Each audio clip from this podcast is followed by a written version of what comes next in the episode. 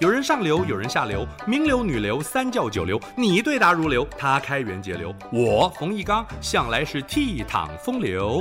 敬请收听《风流人物》来开趴。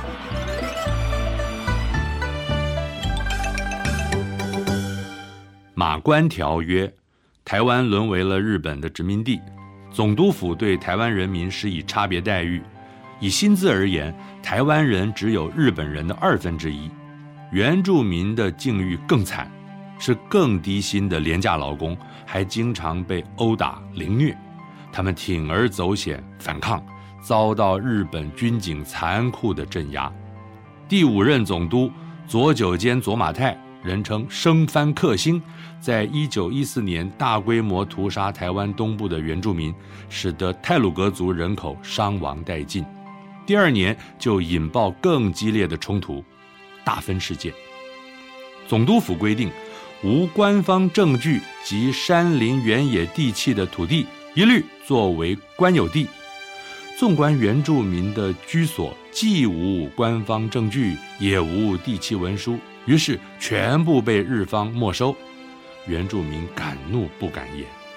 紧接着，总督府掠夺山地资源，跨越清朝设立的爱永县，直接侵入原住民的领地，以土地调查为借口霸占山区的樟树林，其实是为了提高樟脑的产量。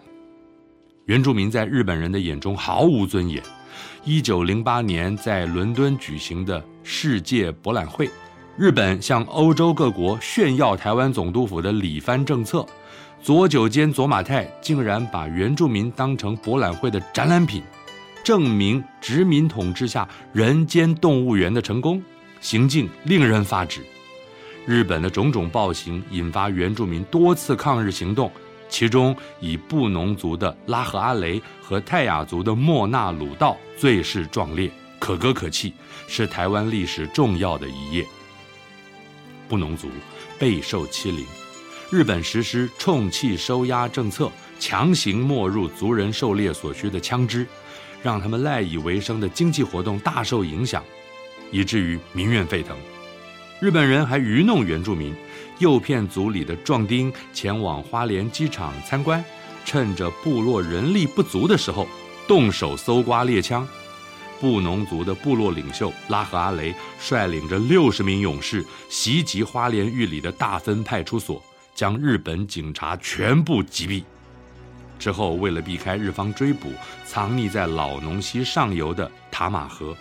此处地点隐秘，山路崎岖，族人纷纷前来投靠，发展成两百多人的组织，与日本军警展开长达二十年的对峙。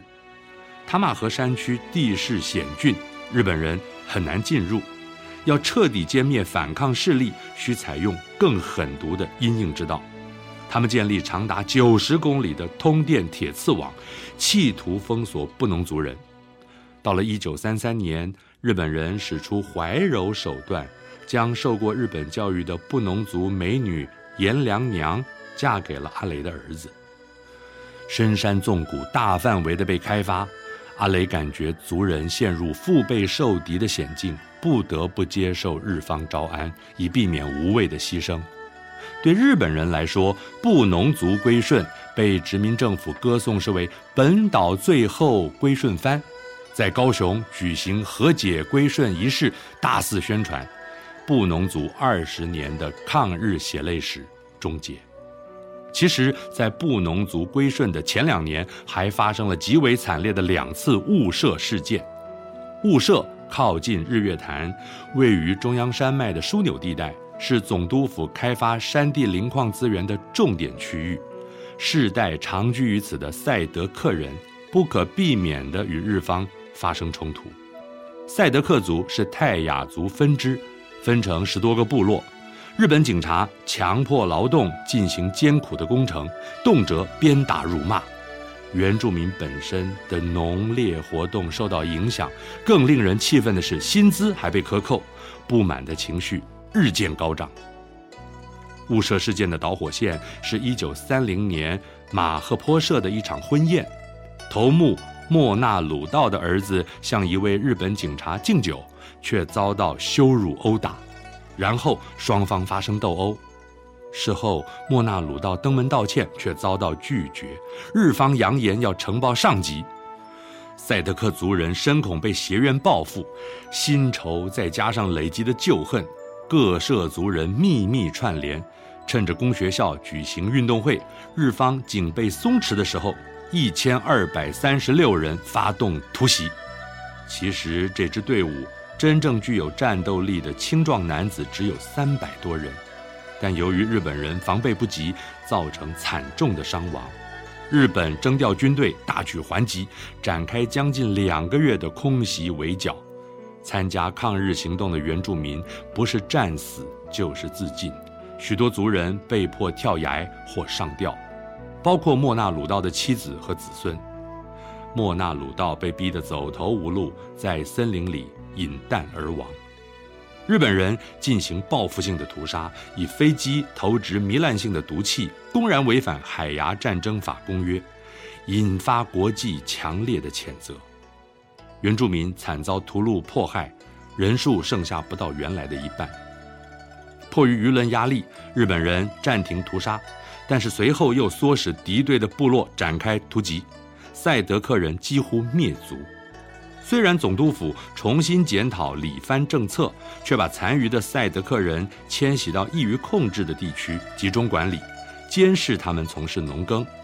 原住民在威逼下放弃武装对抗，不得已而屈服。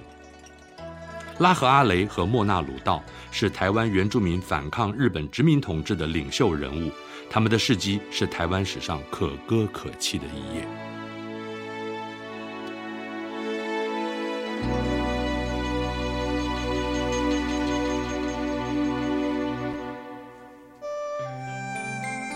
以上风流人物来开趴，由中华文化永续发展基金会直播。